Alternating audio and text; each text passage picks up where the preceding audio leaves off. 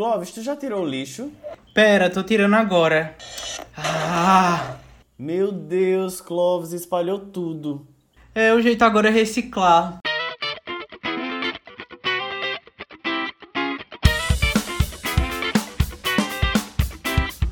Oi, eu sou o Clóvis. E eu sou o Leslie. E, nós, somos os Espalha Lixos. Do Pop ao Trash, um podcast sustentável. A gente não desperdiça nada, reaproveita tudo e transforma qualquer lixo em conteúdo. Toda semana, um tema importante é jogado pro lixo. Daí é hora de espalhar as coisas, reciclar o que dá pra aproveitar. E ainda ressignificar tudo no final. Moço, moço, tem lixo! Ai meu Deus, moço, volta aqui, tem lixo esse menino! E o caminho do lixo já passou. Nós estamos de volta mais uma edição do nosso podcast Os Espalha Lixos, sexto programa da nossa temporada. Quem tá aqui falando com vocês sou eu, vocês já conhecem também, tá? Clóvis Macedo, arroba ClóvisMCD em todas as redes sociais. E eu chamo para vocês aqui para assumir esse palco dos Espalha Lixos, para assumir o controle desse caminhão dos Espalha Lixos. Meu amigo Leslie, seja muito bem-vindo a mais uma edição do nosso programa. Meu Deus, eu não sei dirigir um Etios, quem dirá um caminhão de lixo. Oi, meninos, tudo bom? Aqui é Lerly, o vlogger do fim do mundo. Arroba Leslie Rafa. No Instagram, me curte, me comenta, me compartilha, me cutuca. Que saudade de cutucar o povo no Facebook, Clóvis. Ai, que saudade das cutucadas em geral, dentro e fora do Facebook, né? Socorro!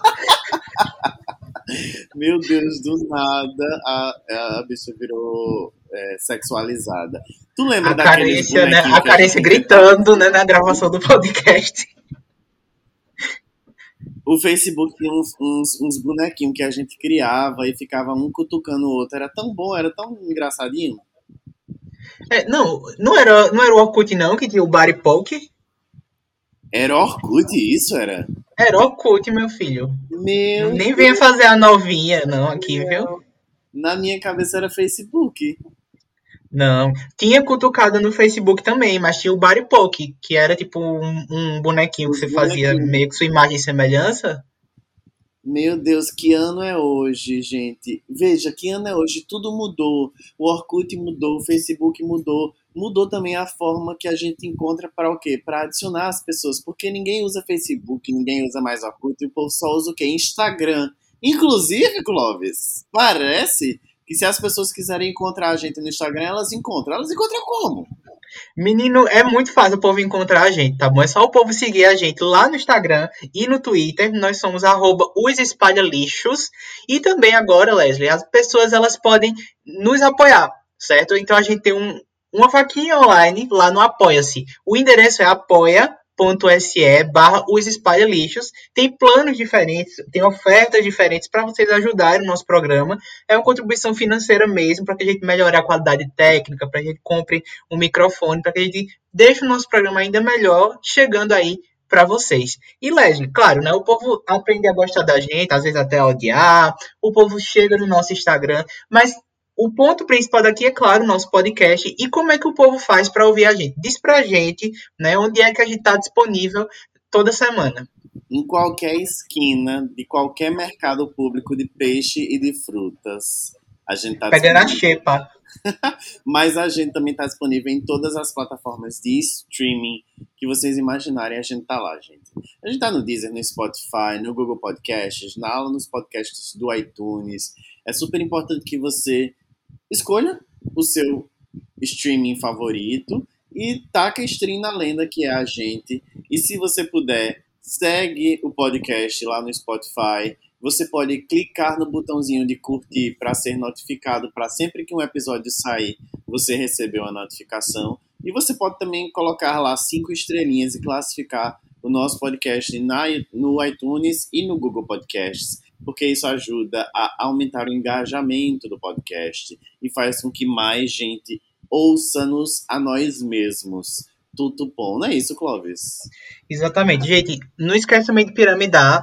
Manda para os amigos aquele tema legal que você já ouviu, ou o tema da semana. A gente está disponível nas plataformas toda terça-feira, a partir das 8 da manhã. Então, geralmente a gente sai primeiro no Spotify e vai espelhando para todos os outros aplicativos e sites. E também na sexta-feira a gente tem o nosso momento aí, né? Joga no sexto, joga na sexta, a partir das 8 da manhã, dando dicas, divertindo, lendo notícias para vocês. Então, dados esses recados, vamos lá para o primeiro e único bloco do nosso programa de hoje.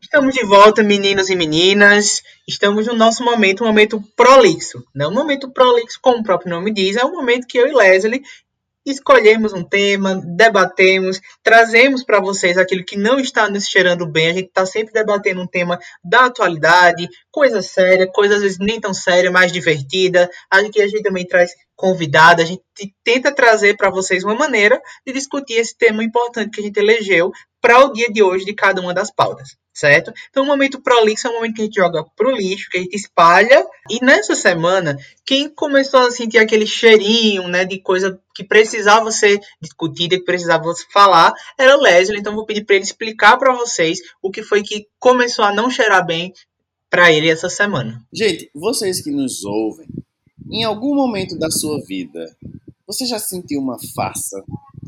Tu já achou que não era suficientemente adequado para determinada coisa vocês já se sentiram a própria Paulina Bracho em La Usurpadora? Para você que nasceu nos anos 2000, por favor, vá lá no Globoplay e assista a Usurpadora, melhor novela que o México pode ter gravado. Bom, reflita, porque talvez você pode ter a síndrome do impostor. E é isso que não cheira bem, Clóvis. Olha, segundo a psicóloga britânica Rachel Buchan, define a síndrome do impostor, também chamado de pessimismo defensivo, como uma crença interior de que você não é bom o suficiente ou não pertence. Bom, pessoas famosas como Michelle Obama, Kate Winslet, Neil Armstrong, todos eles já assumiram ter desenvolvido essa síndrome. E é sobre isso que a gente quer falar um pouquinho mais. Clovis, tu já se sentiu uma fraude ou um impostor Olha, Leslie, já me senti em vários momentos da vida de achar que eu tinha conquistado algumas posições, algumas coisas que talvez eu não merecesse. Isso vem de um lugar de, às vezes, não conhecer o tamanho, a dimensão do próprio mérito. Mas eu confesso que com o tempo eu também fui trabalhando isso porque era uma coisa que me fazia muito mal. E hoje eu acho que eu lido um pouco melhor ao ponto de reconhecer também, né, as coisas que eu mereço, as coisas que eu fiz, o que eu preciso fazer na minha vida para não me sentir tão indigno daquilo que eu tenho. Mas claro que o mundo moderno, a sociedade que a gente vive, nos faz muitas vezes é, desenvolver esse tipo de sensação. Isso é muito tóxico para a gente. Isso fala bastante também da nossa autoestima, certo? E é engraçado, Leslie, porque a síndrome do impostor, ela não é conhecida, ela não é reconhecida como doença mental. Ou seja, ela nem CID tem, certo? E o termo ele foi mencionado pela primeira vez em 1978 por duas psicólogas, é a Pauline Clancy e Suzanne Imes, que elas definiram como uma experiência individual baseada em autopercepção de falsidade intelectual. Olha que pesado, né? O fato é que a gente né, e que a síndrome ela tem uns sintomas muito semelhantes à depressão, ansiedade e principalmente baixa autoestima, como eu tinha falado para vocês que eu me sinto, né, às vezes em alguns pontos da minha vida e já me senti muito também, tá? Então o que a gente encontra é as pessoas que elas são cometidas por essa síndrome, né, e geralmente são pessoas que vão ter o quê? Profissões competitivas, né, como por exemplo os atletas, os artistas, os empresários, né, ou profissões que estão o tempo todo em constante avaliação de desempenho, como os profissionais de saúde e da educação. Né? Um abraço para nós que também somos professores. Ou seja, isso é muito a história da vida da gente, não é não, Wesley? É total, total. Assim, é, a gente sempre. É, eu lembro muito de um site que tinha o, o portal do pós-graduando. Era Sim. um site bem famoso assim da época que a gente fazia mestrado, doutorado, e eles já abordavam bastante essa esses sintomas, né, de, de, de depressão e de ansiedade que são colocados nos estudantes de pós-graduação, principalmente em estricto senso. E eu acho que é por isso que é tão, tão, tão, tão grande em quem trabalha com a educação e com, com a área da saúde, porque na pós-graduação a gente o tempo todo é colocado em xeque junto com os nossos colegas. A gente precisa ser melhor que os nossos colegas, a gente precisa ser melhor que os outros, os outros pesquisadores, a gente precisa publicar mais. Isso que você está fazendo não é ciência. Ciência quem faz é o Japão, é, ciência quem faz é a China, é os Estados Unidos. Então a gente está constantemente é, sendo colocado é, à prova, né? E, e, a gente sempre tem alguém a quem a gente deve é, algum tipo de satisfação. É o nosso chefe, é o nosso orientador, são os nossos próprios colegas, é alguém que a gente acha que publica muito, que publica em revistas de maior fator de impacto. E assim, eu estou colocando bem na nossa na nossa visão, na nossa profissão, porque foi o que tu perguntou. Mas se a gente parar para pensar, é, para atletas, né, para atores, para empresários, essa, essa sensação de comparação também é, é, é totalmente plausível. Né? Ele, eu imagino que elas sempre vão se comparar com outras pessoas. E isso é extremamente doentio, velho. Muito doentio. É é algo muito humano também. A gente vê muita música falando disso, né? Música, sei lá, de mulheres que dizem assim, ela não faz feito eu, né? É, eu duvido que ela goste de você como eu gosto. Às vezes as pessoas fazem isso em relação à aparência delas. A gente tá sempre achando que não pode, que não merece estar em determinadas posições, né? É uma coisa bem interessante de se pensar. E é super abusivo, porque nessa noia de você competir com o outro, de você se comparar com o outro, a sua criatividade, a sua espontaneidade, ela é minada e a sua autoestima, ela deixa de existir, né? Então, assim, é... por vezes eu tenho quase certeza de que eu sou bom em alguma coisa, mas sempre que alguém me diz que eu sou bom em alguma coisa, eu não aceito esse elogio, sabe? Eu, eu fico dizendo assim, de onde veio isso? Por que tu acha isso? Eu sou uma farsa, viu? Cuidado, não, não, não, não chegue muito perto não que você vai descobrir que eu sou uma farsa. E assim, eu, eu fui galgando é, posições cada vez mais ditas importantes, entre aspas, né? E cada, cada maior passo, cada passo maior que você dá, mais você acha que as pessoas esperam de você às vezes isso é verdade, às vezes não, né? E, e mais você fica assim, meu Deus, a qualquer momento eu vou ser descoberto como uma pessoa que não tem talento, que não condiz com a realidade. Eu não pertenço a esse tipo de, de, de meio, sabe? É muito estranho. E a gente muitas vezes deixa que a pressão, não só interna, mas a externa, domine a gente, né? Vou te dar um exemplo bem prático. Para quem não sabe, eu nem sei se eu já disse isso aqui nesse podcast.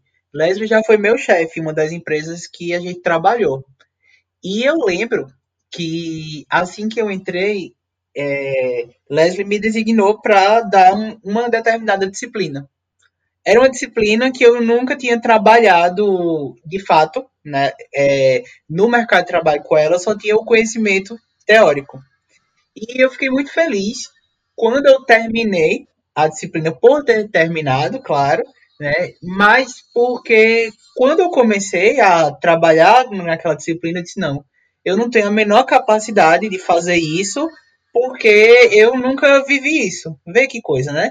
E no final eu consegui terminar a disciplina. Eu vi que muitos dos estudantes que, que cursaram aquela disciplina comigo aprenderam, gostaram, é, sentiram a mensagem. E aí foi uma oportunidade que eu já tive na minha vida, né, de rever muito essa questão da síndrome do impostor. Porque depois eu ressignifiquei para mim, entendendo que assim, Leslie também sabia, né, que eu não tinha a vivência prática, Mas ele, enquanto meu chefe, me designou uma função e disse assim: olha, enquanto, enquanto seu chefe, eu acredito que você tem a capacidade de ir lá conseguir. E na verdade era tudo que eu precisava, porque de fato eu saberia estudar aquela disciplina, eu já tinha um conhecimento teórico daquilo. Eu preparei as aulas e fiz meu papel de docente e se tem alguém que poderia me desqualificar, essa pessoa ela não fez isso, que foi justamente o meu chefe. Né? O meu chefe confiou em mim. Então essa foi uma oportunidade que eu tive na minha vida que trabalhou, que eu trabalhei muito essa questão do impostor. Dizer assim, olha, eu posso não saber de tudo, mas eu tenho capacidade de aprender e transmitir a minha mensagem. E eu acho que às vezes é sobre isso, né? A gente não sabe também a gente não nasce sabendo fazer tudo, a gente aprende as coisas e às vezes a síndrome do impostor vem de um lugar que você não se acha capaz de desenrolar, né? De ir ali para frente, de buscar é, dar conta do recado. É que a gente às vezes se cobra muito e esquece que nós somos bons em conseguir fazer as coisas e que vai ter coisa que a gente também pode não conseguir. Não sei se tu já passou por alguma coisa parecida igual a mim enquanto professor. Já, total. Enquanto professor, é, principalmente porque eu comecei a lecionar muito cedo, né? E aí uhum. as, eu tenho uma cara de, de, de, de, mais jovem. Imagina lá em 2013, né? Então eu já tinha aquela visão de que as pessoas, primeiro, os alunos e as alunas, né, não iriam me, me achar suficiente, e depois os meus colegas, os meus pares, não iriam me achar pertencente, e depois os meus chefes, né, os meus líderes, não iriam me achar adequado o suficiente para aquela vaga. E era o contrário, eu recebia o feedback positivo de todos eles, de todos eles. Então, é, é realmente algo super estranho que eu não sei de onde vem vem de uma insegurança. Quando a gente estava estudando para a pauta, eu vi que essa, essas duas psicólogas elas começaram a criar essa, essa denominação porque elas viram isso majoritariamente em mulheres que exerciam é, poderes de gestão, sabe? Ah. É, cargos de confiança. E aí eu acredito que nós, por sermos gays, né, e aí por termos algo do feminino aí, né, entre aspas, vocês vão entender, vocês principalmente da comunidade vão entender o que eu estou dizendo, mas por ser algo que a sociedade nos empurra mais para o feminino do que para o masculino, a gente guarda isso também. Eu acho que enquanto um menino gay, eu, eu queria estudar estudar estudar estudar, porque eu sabia, eu sentia in my fucking guts que em algum determinado assim, passo da minha vida e alguma coisa me dizia assim, vai ter uma hora que você vai ficar sozinho e você vai precisar ser muito bom e você vai precisar mostrar para os outros que você vai precisar ser bom. Então, assim, estuda, porque você vai precisar disso. Eu acho que é um pouco isso que as mulheres passam, sabe? Elas já têm a, a, a adequabilidade delas, a suficiência delas posta à prova simplesmente por elas serem mulheres. Por isso que eu acho que elas observaram isso em mulheres de cargos de confiança, né, que tinham essa, essa síndrome do impostor. Era, era uma quantidade assim gigantesca. E vê, conforme o doutor Gonzalo Ramírez disse, uma pessoa pode desconfiar que ela está com a síndrome do impostor quando tem três dos seguintes sintomas. O doutor Gonzalo Ramírez é um clínico, é, neuropsiquiatra, que estuda muito essa parte de síndrome do impostor e ele criou aí sete possíveis sintomas, né? E, e, aí uma hipótese de diagnóstico, né? Vale mencionar, como o Clóvis falou, não é uma doença, não tem sido, enfim, uhum. mas uma, uma possível hipótese diagnóstica se a gente contemplar três dos seguintes sintomas. E aí, Clóvis, eu vou propor o seguinte: eu vou ler e aí a gente vai discutir juntos se a gente sente ou não isso, tá bom? Tá, tu vai lendo cada uma e a gente vai discutindo cada uma, então. Exato. Perfeito. Então vamos lá. O primeiro sintoma que o Dr. Gonzalo fala é necessidade de se esforçar demais por perfeccionismo ou excesso de trabalho. Tu se acha muito perfeccionista? Sim, sou muito perfeccionista ao ponto de que quando eu tô cansado mentalmente, eu fico procrastinando, porque eu acho que se é para fazer, tem que fazer bem feito. E eu sei que isso não é certo, né? Porque às vezes é melhor feito do que abandonar totalmente o barco. Eu me cobro bastante, quero fazer tudo bem direitinho, bem, bem, perfeitinho para ficar do jeito que eu gosto. E tu, hein? Mas eu acho que isso é uma outras dois sintomas que, que eu vou falar lá na frente. Sabia? Porque tu falou uhum. é, sobre adiar uma tarefa porque tu sabe que tu vai precisar de mais atenção e tal e tal, e se, e se, e se cobrar demais. Né? Então, eu acho que a gente já pode diagnosticar que você é o impostor. Porque eu falei de um sintoma e tu já falou de outros dois.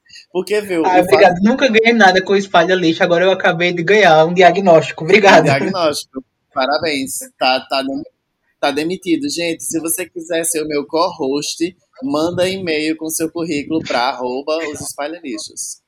É, perfeccionista é, é, é aquilo que dizem como qual é o seu grande problema, né? Sua grande desvantagem? Ah, eu sou muito perfeccionista. Eu sou, eu sou bem perfeccionista do ponto de vista de que eu acho que eu vou fazer melhor o trabalho do que qualquer outra pessoa. Não melhor do que qualquer outra pessoa. Por exemplo, eu e Clóvis estamos fazendo um trabalho em equipe. E aí, é, não é que eu acho que eu vou fazer um trabalho melhor que Clovis, mas se aquela é a minha parte, eu preciso fazer aquilo, sabe? Porque eu sei o que eu quero fazer e eu não sei explicar para Clovis o que eu quero fazer. E aí eu quero ser uhum. muito perfeccionista naquilo que eu pensei, entendeu? Não que eu não é consiga é trabalhar em equipes, não que eu não consiga delegar tarefas, mas, por exemplo, quando eu delego tarefas, eu vou delegar coisas que eu vou fazer. Eu vou fazer aquilo que eu acho que eu vou fazer de uma forma perfeita. Porém, não melhor do que tu, entendeu? Uhum. E isso é muito cansativo. Porque acaba sendo um excesso de trabalho mesmo. Eu lembro que quando eu entrei, que Clovis falou aí é, sobre o seu ter sido chefe dele, né? Eu lembro que quando eu entrei nessa empresa, no cargo de gestão, é, nos primeiros meses eu trabalhava 16 horas, porque eu precisava acompanhar o passo de todos os meus pares. E para acompanhar os passos. E assim, foi assim. É, Olá, Leslie, parabéns, a vaga é sua. É isso. Bom trabalho. Aí assim, tipo, tá, e aí, quem vai me treinar? Não, ninguém é. Por enquanto você vai vendo aí e um dia você bate. E aí eu queria, eu queria chegar lá.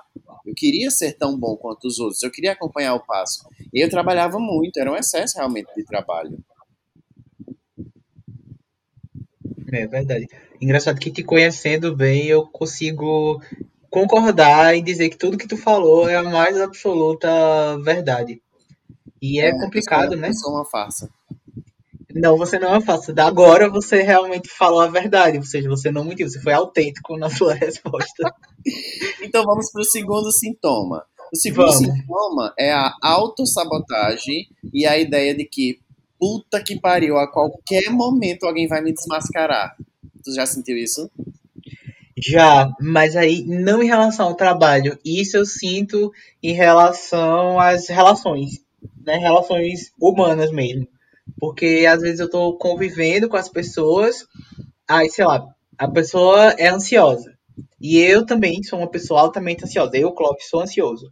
E aí eu começo a falar para a pessoa que ela tem que se acalmar, que ela tem que se tranquilizar, que aquilo vai fazer, né, da vida dela é, um inferno se ela não souber lidar, que ela tem que buscar uma ajuda até profissional se precisar e tal. E ao mesmo tempo eu já vou dizendo assim, por que você está falando isso? Você é um mentiroso, você é um falso, porque nem você consegue fazer isso, sabe? Então eu realmente fico achando que isso vai acontecer. E pior, ou que eu vou falar isso e a pessoa vai dizer: olha, olha, olha aí quem é que tá falando, né? Até parece que não faz isso. Sim. É péssimo. Eu acho que eu, eu vejo isso em tu, sabia? E uhum. às vezes. É, Até ontem... nesse podcast, inclusive. Então, ontem mesmo eu vi isso em tu, assim. É, Clóvis trabalha com a edição do programa e aí ontem eu fiz assim, amigo, ficou perfeita a, a, a edição, parabéns. Aí ele fez assim, é, ficou ok, né? Tipo, não, não ficou ok, é. ficou perfeita, ficou muito legal, ficou muito foda, ficou boa, ficou muito é. boa. Não ficou, Aconteceu isso mesmo. sabe? Então, assim, eu acho que eu já, já te peguei falando sobre isso várias vezes. Eu também acho que eu me saboto, assim, é, a única coisa que eu não me saboto é a minha capacidade de ser um bom professor. Eu acho que é, eu sou um, uma pessoa que sabe falar. E a única coisa que eu acho que eu tenho um dom que Deus me deu foi de saber falar com pessoas de qualquer é, credo, classe ou escolaridade, e eu acho que isso me faz um bom professor. E, e hoje isso é porque eu trabalhei muito isso na minha cabeça. Mas eu também não me achava, eu não me achava, tipo, eu lembro que da primeira vez que eu levei pau numa empresa que eu tentei entrar para dar aula, eu disse, é óbvio, lá estão os melhores, e eu não sou um deles, por isso que eu não passei, é óbvio que eu não ia entrar, sabe? Mas é, eu entrei, eu acabei entrando depois e eu me tornei coordenador dessa mesma empresa. Então, assim, não é porque eu era ruim e não pertencia. Naquele momento teve alguém que performou melhor e entrou, né? E, Exato, é. e isso não, não, não faz ele melhor do que, do que a. Isso é um ponto importante, né? Performance não é exatamente sinônimo de capacidade, né? Capacidade é tudo que você tem a oferecer. Performance é momentânea, você performa aquilo, né? Seja em qualquer coisa que você estiver fazendo, né? Vai dar performance de um professor, como você que de fato é um bom professor, como amigo eu sei disso, a, sei lá, uma performance sexual. Naquela hora você só pode, consegue entregar aquilo. Não é só conseguir entregar aquilo, mas você tem capacidade muito mais além. E eu acho que isso vem muito de um, de um lugar de autoconhecimento mesmo, né? E que é isso que você falou, que desenvolveu ao longo da sua vida. E com muito carinho, com muito sofrimento, né, também. É, e de se permitir, né? De se permitir sentir, de se permitir saber que, que não foi bom, ou que foi bom, ou que não deu o melhor de si, enfim, é de, de se permitir. Vamos para o terceiro sintoma. É uma pessoa que adia muito as tarefas, faz tudo na última hora, adiando o fato de ser julgado ou criticado, mesmo entregando no prazo. Então eu acho que foi mais ou menos aquilo que tu falou, vê, vê se reflete, não é? Assim, não é que a pessoa adia porque é, é relapso. Não é isso, não é imprudência. A pessoa, tipo, tem até o dia 10 para entregar. Até o dia 10 ela entrega, mas ela podia fazer no dia primeiro, no dia 2, 3. Ela, ela começa a fazer, tipo, no finalzinho, porque ela sabe que vai vir uma crítica, vai vir um elogio, vai vir, sabe? Tu consegue Sim. ver isso? Consigo, consigo ver em mim, me acontece muito também, né? Eu, eu muitas vezes eu me pego até pensando se eu sou de fato um procrastinador ou se eu me auto-saboto em algumas coisas, né? Porque eu não, não gosto de deixar as coisas tudo para última hora, porque eu fico me sentindo irresponsável. Mas, ao mesmo tempo, se eu deixo muito espaço para eu pensar, me bate a insegurança para fazer algumas coisas da vida. Esse é um sentimento muito genuíno que acontece mesmo, que a gente tem que ir trabalhando. É, teve um dia desses que eu tava conversando, não sei com quem, mas enfim, saiu o meu artigo. Ontem foi publicado um artigo, um artigo que eu que eu tava, que eu já eu tinha submetido ano passado. E aí, é, bom, para quem não sabe, esse processo de submissão de artigo é bastante longo, é bem demorado, enfim. Depois de muitas correções e muitas revisões e etc., o, a revista me mandou um e-mail dizendo que os editores pediram para eu fazer uma revisão até o dia X.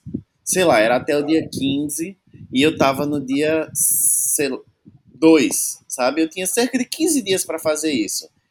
Quando eu recebi esse e-mail, tipo, foi a criança dentro de mim esperneou dizendo assim: "Eu não aguento mais! Inferno!" Sabe? Eu já revisei Uhum. tudo, caralho. Não recusa essa porra. Sai, caralho. Que merda, que chato, não sei o quê. E aí eu não vi. Não vi, fui deixando o tempo passar, fui deixando o tempo passar. Quando foi no dia 12, eu vi que a edição que eles pediam pra eu fazer era no meu nome. eu só precisava revisar se eu queria o meu nome Ferraz LRM ou Meu Moura Hífen Ferraz LR. Puta que pariu, Deus. sabe? Era uma besteira. Mas eu adiei, procrastinei, por quê? Porque eu, eu tava cansado e eu sabia que eu ia receber, na minha cabeça, né? Eu sabia que eu ia receber várias coisas para revisar e eles iam criticar e dizer que meu artigo era uma bosta, porque eu sabia que meu artigo era uma bosta e, e meu trabalho é uma bosta, e meus experimentos são uma bosta, mas diga-se de passagem que é uma revista do grupo Nature.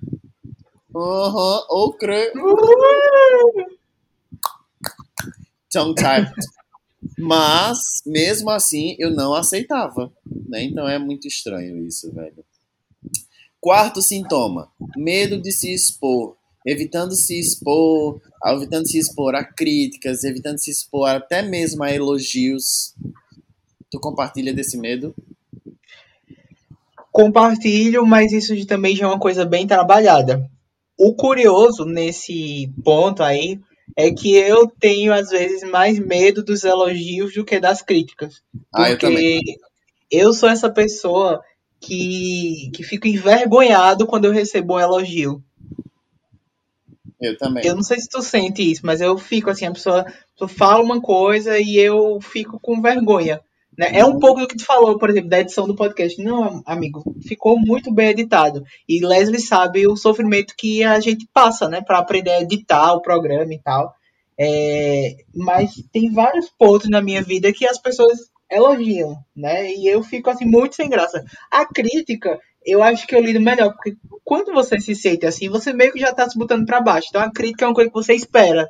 E o elogio é algo que vai te surpreender, né? Então você fica naquele xadrez assim de como agir, de como fazer. E eu acho curioso, porque eu, por exemplo, eu escuto uma crítica, escuto um elogio, e eu fico fazendo aquelas conexões, que nem o meme lá da Nazaré. E eu acho que as pessoas às vezes falam as coisas e ficam olhando para mim, sim, e aí, né? Tipo, eu te elogiei, ou eu te critiquei. Na verdade, eu tô só julgando, tô tentando equiparar. Eu já aprendi, eu já li, né? E eu tento colocar em prática essa coisa, dizer assim, olha, toda vez que alguém te elogiar, agradeça. Por mais que você não concorde, mas agradeça porque é uma percepção boa que alguém teve de você. O mundo já é bem pesado, as pessoas já são bem negativas. Fulano chegou para tu e soltou um elogio, você tem que agradecer. Depois você lida com aquilo, né? E aí eu tenho colocado isso em prática, isso tem me ajudado bastante a fugir um pouco disso e eu acho que eu tô melhorando nesse ponto. Eu sou igual aquele meme que, que a pessoa diz assim: Nossa, como você é lindo. Aí o outro responde: Ai, boa noite. Tipo, você não sabe o que responder. Eu sou esse. Eu te amo, obrigado, né? Obrigado. Eu, eu já tive muito problema em ouvir crítica. Eu rebatia, assim, não de uma forma. Eu rebatia bem polido para entender o que, é que essa pessoa queria. E aí eu decidiria se eu era capaz ou não, né, de, de, de fornecer alguma mudança para aquela crítica. Mas elogio, assim, eu não tenho condições de ouvir até hoje. Para mim, todo mundo tá mentindo, ou o povo tá vendo uma coisa, ou então o povo quer algo de mim, sabe?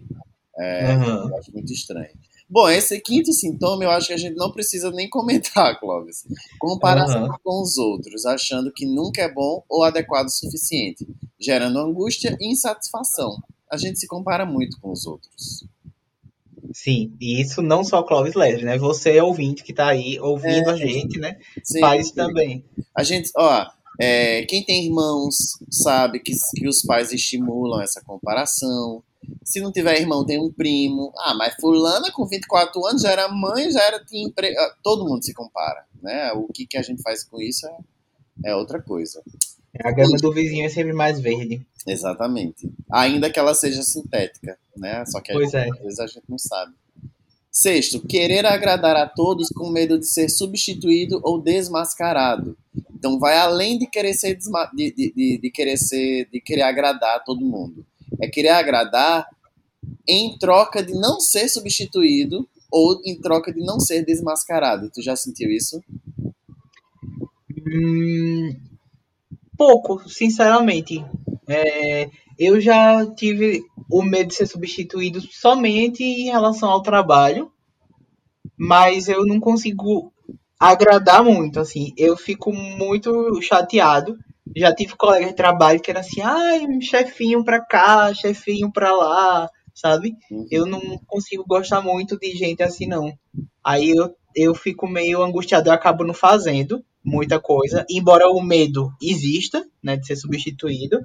E desmascarado, não muito, porque eu tento ser o mais sincero possível. No, no que eu faço, o mais verdadeiro, me entregar. Não é aquela coisa, você se sabota, mas também você sabe que o, o pouquinho que você está empregando ali é verdadeiro. Então temos um, temos um ponto de partida. E tu, como tu vê isso? Na verdade, Clóvis, o, o desmascarado que ele fala é porque a gente acha que a gente é um impostor, né? E aí o desmascarado deveria ser, meu Deus, eu não posso me mostrar muito, senão vou ser desmascarado. Eu sinto super isso. E o, eu, eu sinto essa necessidade de agradar a todo mundo. É, por exemplo, todo mundo espera de mim a, aquela pessoa engraçada, que vai acender o ânimo de todos. Às vezes eu sinto essa necessidade, sabe? Senão eu vou deixar de ser especial para as pessoas. É bem é estranho. E o último sintoma é a autocrítica excessiva.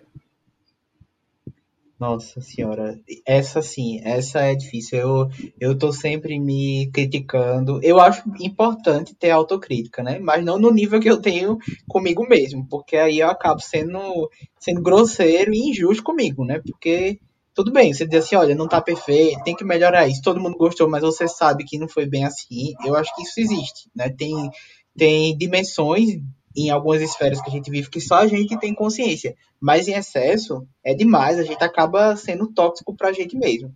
Eu, eu acabo me criticando demais. Eu, eu até lamento isso, né? E vou tentar cada dia trabalhar mais isso, porque é algo que me, que me prejudica mesmo na vida. É, eu acho que Com certeza que faz isso, né? Com certeza é, é o, o, se cobrar demais, né? É, eu não sei, na, da forma que eu entendo essa autocrítica, é como se eu criticasse o que eu estivesse pensando, criticasse o que eu estivesse sentindo.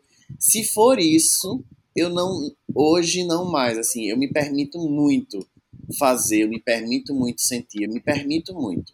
Agora, se cobrar demais, querido, é assim, é, é comigo mesmo, é o meu sobrenome. E aí o temos de autocrítica. Exatamente. E temos um, um, diagnóstico. Eu tenho os sete dos sete sintomas. Eu fui sete de sete e é isso. Eu sou o próprio impostor, a própria Paola Bratti. Ai, eu me senti também prestigiado pela maioria das categorias. Não saí contando, né? Mas de sete, acho que pelo menos umas cinco, muito, né? E outras duas, mais ou menos. Mais para mais do que para menos. Também me sinto bastante assim me sentindo um impostor, não necessariamente sendo, tá? E a mesma coisa é você, né? Você pode se sentir, não necessariamente você é. É triste. E com isso a gente liga para os terapeutas da gente e encerra o programa. não, mas olha só, Rafa, Leslie. É... Fabrício Nogueira, né, que é um especialista em inteligência emocional, ele diz o seguinte sobre essa síndrome. É uma crença dentro da pessoa de que ela não é boa o suficiente. Por mais que ela consiga vários resultados positivos, ela não consegue se perceber dentro disso. Acha que suas conquistas são frutos de sorte ou qualquer outro fator. O mérito não vai para ela. É uma síndrome ligada a capacidades, habilidades e o não merecimento. Um nível alto de cobrança na infância é uma das grandes causas dessa sensação mas também vem do convívio social, principalmente entre as pessoas tímidas. Olha que ponto interessante. É, qual tu acha que é a origem disso? Geral e pessoalmente? Eu acho muito, eu, eu, eu acredito muito no que ele falou sobre infância, sabe? É, uhum. Tomando a minha como base, eu sempre fui muito comparado à minha irmã, porque minha irmã, tá. ela não gostava muito de estudar e eu precisava gostar de estudar para mudar o futuro da nossa família, etc. É, minha irmã não, não, lidava muito bem com dinheiro e eu comprava minhas coisinhas com 10 anos de idade. Então, assim, é, da minha família inteira, eu fui o, o, o, primeiro a entrar na faculdade, o primeiro mestre. Então, assim, eu acho que, que essas coisas, sabe? O primeiro é, que entra na faculdade, o primeiro médico. Eu acho que tem uma carga muito de, de, de cobrança, sabe? Mas acredito muito nisso do time. Eu acho que tu tem mais lugar de fala nesse, nesse quesito? Olha que coisa engraçada, né? Eu sempre fui uma pessoa muito tímida, mas eu sou um falso extrovertido. Às vezes, quem me vê trabalhando, por exemplo, me vê falando, né, pelos cotovelos, me vê no podcast falando, mas eu sou bem tímido para uma série de coisas e eu tento superar agindo diferente do que eu faço, né? E, e me ajuda muito, eu acho que me puxa para cima. Mas eu também percebo, né, que esse sentimento meu, ele vem muito da cobrança, principalmente na infância. Eu tenho uma história muito clara na minha vida que era assim. Eu também sempre fui um bom aluno na, na época da escola. E eu lembro que uma vez eu fiz uma prova de matemática. Eu estava na terceira série e eu tirei seis e meio nessa prova. E eu era um aluno que só tirava assim, 9, 10, 9, 10. E eu lembro até hoje, juro por, por tudo, assim, que eu lembro do meu pai e da minha mãe reclamando comigo porque eu tirei aquela nota, que eu não tinha motivo nenhum para tirar aquela nota, que eu não fazia nada, que a minha ocupação da vida era estudar, e eu me senti muito mal. Aí eu lembro que eu ia, eu fazia um reforço à tarde. E aí, nesse reforço, é, falaram que eu tinha tirado a nota e tal. E aí as professoras, as tias lá, começaram a meio que pegando meu pé para estudar mais matemática e tal. E aí eu fiz a prova seguinte tentando superar né, essa nota baixa que eu tirei. Eu tirei 10. Mas assim, foi a primeira vez em toda a minha vida que eu entendi que eu tinha tirado 10 numa prova.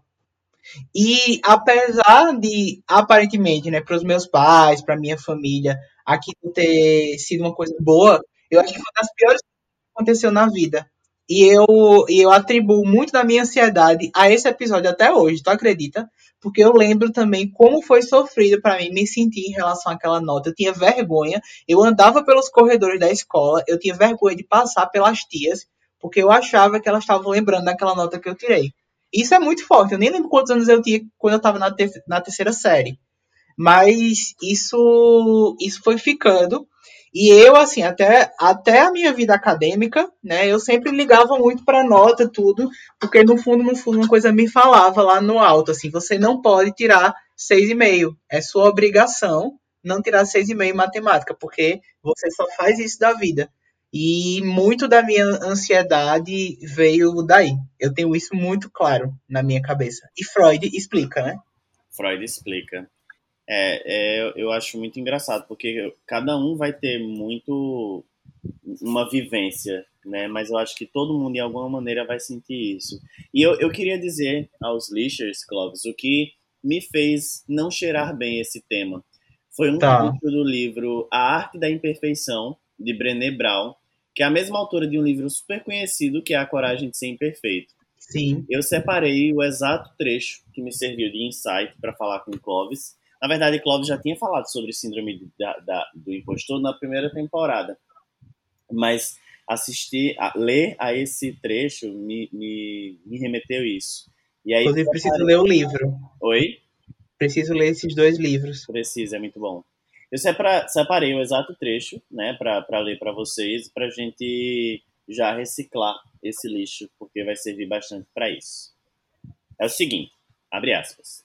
Eu quis compartilhar com você a ideia do efeito das múltiplas carreiras expressas com as barras, porque no mundo dos blogs, da arte, da escrita, encontro inúmeras pessoas que têm medo de declarar seu ofício. Por exemplo, conheci recentemente uma mulher em uma conferência de mídias sociais que era contadora barra joalheira. Fiquei animada por conhecê-la, pois tinha comprado pela internet um lindo par de brincos feitos por ela. Quando lhe perguntei há quanto tempo era joalheira, ela enrubesceu e disse: Quem me dera, sou contadora, não sou joalheira de verdade. Pensei com meus botões: Neste momento estou usando brincos feitos por você, não seu ábaco. Quando apontei para minhas olheiras e disse: É claro que você é joalheira. Ela apenas sorriu e respondeu: Não ganho muito dinheiro com isso. Só faço joias porque adoro. Por mais absurdo que isso tenha soado, eu entendi. Detesto dizer que sou escritora, porque não me dá uma sensação de legitimidade. Não sou suficientemente escritora. Superar a falta de confiança em nós mesmos requer que acreditemos ser suficientes e que nos libertemos de que o mundo diz que devemos ser e do que devemos nos chamar. Fecha aspas. Ela não fala sobre síndrome do impostor, mas é justamente sobre isso que a gente está falando hoje, né? É, e veio quando isso eu li esse texto, me veio imediatamente o fato de ser um podcaster, de ser um criador de conteúdo, porque a gente se compara a podcasters nacionais e internacionais, com pessoas do Sul e do Sudeste, com milhares de ouvintes, e a gente acha que a gente não pode se chamar né, podcaster ou criador de conteúdo, mas como várias vezes eu já falei aqui no programa, é, os espalha-lixos têm uma qualidade muito grande, né? É uma coisa muito boa. A gente tem, nós enquanto pesquisadores, enquanto cientistas, a gente tem uma, uma, uma condição de curar informações muito boas e, e, e, de criar e de conversar sobre isso, sabe? E eu fiquei bem é, talvez contemplado por esse texto, porque eu disse, eu já me senti assim em relação ao podcast. Eu já senti vergonha de dizer que eu tenho um podcast. Eu já senti vergonha de, de dizer para as pessoas, olha, me escuta aí, porque eu, eu acredito que o que eu faço é legal, sabe? Uhum. Nossa, amigo, vou te dizer que hoje em dia já me aconteceu de estar conversando com a pessoa, flertando, e, a, e uma das coisas que eu sou, que eu falo sobre mim, é que eu tenho um podcast. Capaz de ter alguém que eu já conversei assim, ouvindo, porque já conversei com algumas pessoas, as pessoas inclusive seguiram na hora assim os espalha-lixos. É, não é mais que sua obrigação você tá fazendo isso. Pois é, meu filho. Pra beijar esta boquinha aqui tem que seguir os espalha-lixos primeiro, tá? Agora, depois que seguir, pode fazer o que quiser, tá? Fica a dica aí pros lixos, tá? é muito interessante. Eu lembro também de uma. Antes de tu seguir aí para iniciar a reciclagem do lixo, Clóvis, eu conversando com uma amiga minha, é, Letícia, né? Letícia disse que tinha uma amiga dela que fazia um trabalho de artesanato, né? Tá. E aí ela disse assim, ah, eu parei de fazer porque o meu marido é, disse que eu trabalhava demais e não, não dava muito dinheiro mesmo, né? Mas eu adorava fazer, mas eu parei de fazer porque não dava muito dinheiro. Mas, tipo, a pessoa adorava fazer, sabe? E, e trazia de alguma forma reconhecimento, mas o marido achou que, talvez por vergonha, né? Como é que eu vou dizer às pessoas que minha mulher é, artesana, é, é, é artesã? É uma. É verdade. Já é, já é um outro assunto aí. Mas desculpa, pode continuar é sobre abandonar esse embuste, né? Mas aí depois a gente pode fazer um programa, né? Fazer um guia de como abandonar o, o embuste. O porquê o homem hétero deve acabar. Pois é, essa é a pauta, podem aguardar, gente. Vem aí, tá? A gente vai soltar essa bomba aí na mão, na mão dos homens, eles que lutem, né? Os homens héteros.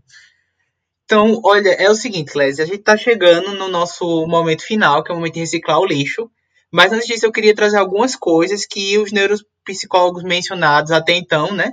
Eles indicam para a gente lidar com a síndrome, que seriam, na palavra deles, fazer uma checagem de realidade. Gosto muito desse termo. É, primeira coisa é verificar se os pensamentos realmente fazem sentido. Né? Então, é aquela coisa de dizer para mim, isso é verdade ou eu estou ficando doida? Né? Será que eu sou uma grande doida ou eu estou vivendo um problema real? Avaliar o próprio trabalho com um olhar técnico e externo. Então, é se desligar dos sentimentos e olhar de fora aquilo que você está fazendo. Acho bem importante isso. Fazer uma pesquisa de satisfação com seus clientes ou pedir um feedback para as pessoas que tenham contato com o seu trabalho. A pesquisadora sobre o assunto, a Kate Atkin, ela disse no artigo da BBC que nós devemos falar mais sobre o assunto, reconhecer os nossos sucessos, lembrar que ninguém é perfeito e abraçar os fracassos além de parar de se comparar aos outros. Então, Leslie, vamos junto reciclar esse lixo.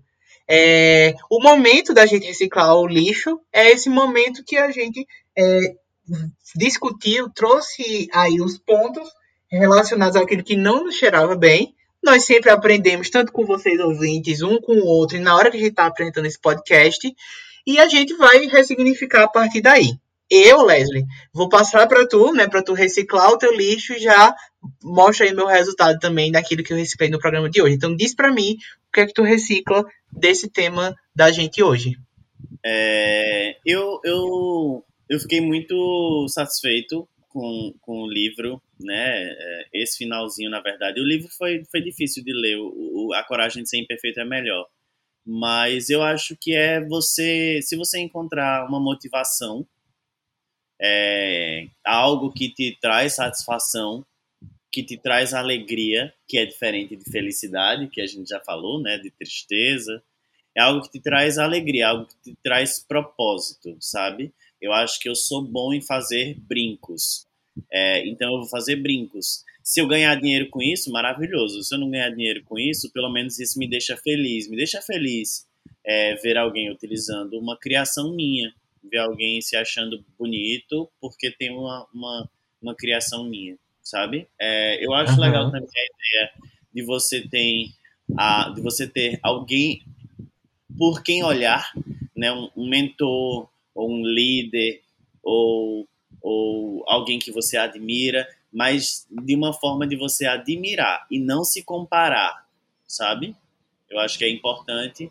E o fato de estabelecer metas plausíveis, que é alguma coisa que eu faço e, e eu acho que vale a pena, porque é, ao invés de você sonhar muitíssimo alto, né, e, e tá aí pensando em, em coisas assim, ah, eu vou comprar um carro, vou comprar uma casa, vou mudar, enfim, são metas rápidas, fáceis de conseguir e que requerem apenas de você, sabe? Não depende mais de nada, depende só de você. Então vão ser coisas que vão te trazer um feedback positivo real, né? Assim, vai ser rápido e vai ser real, porque só depende de você, não depende mais de ninguém. Você não vai se comparar com mais ninguém.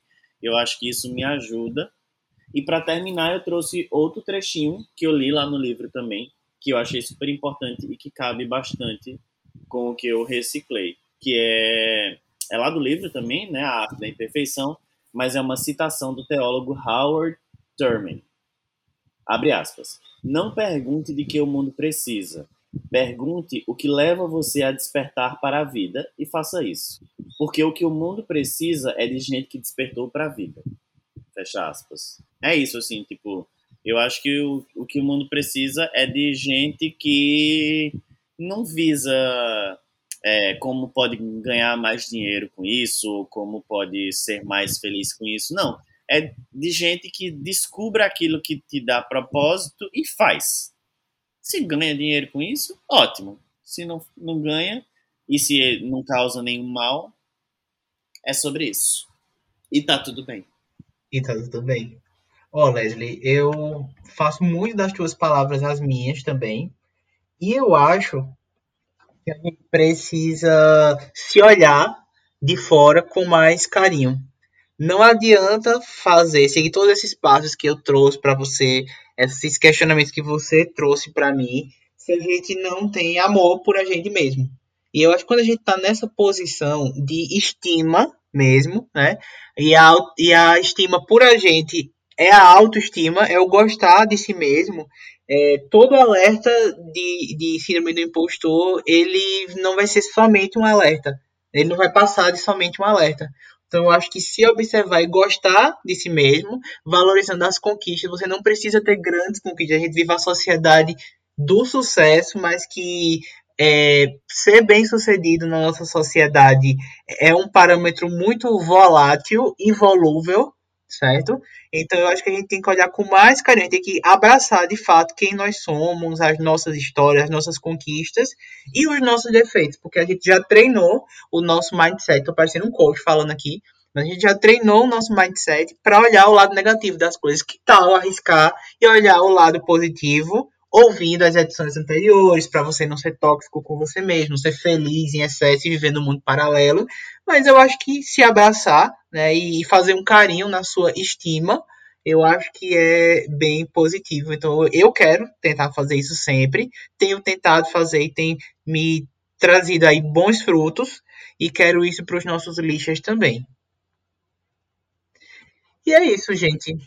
Eu acho que por hoje é só, né, Leslie? Toda sexta-feira a gente também vai estar de volta. Aí já é um, um outro formato de programa que eu jogo no sexto e na sexta, que é o segundo bloco do nosso programa. Isso. Se vocês tiverem notícias, comentários para a gente ler né, lá no segundo bloco, é só comentar o post desse episódio que é postado lá no Instagram, arroba os espalhalixos.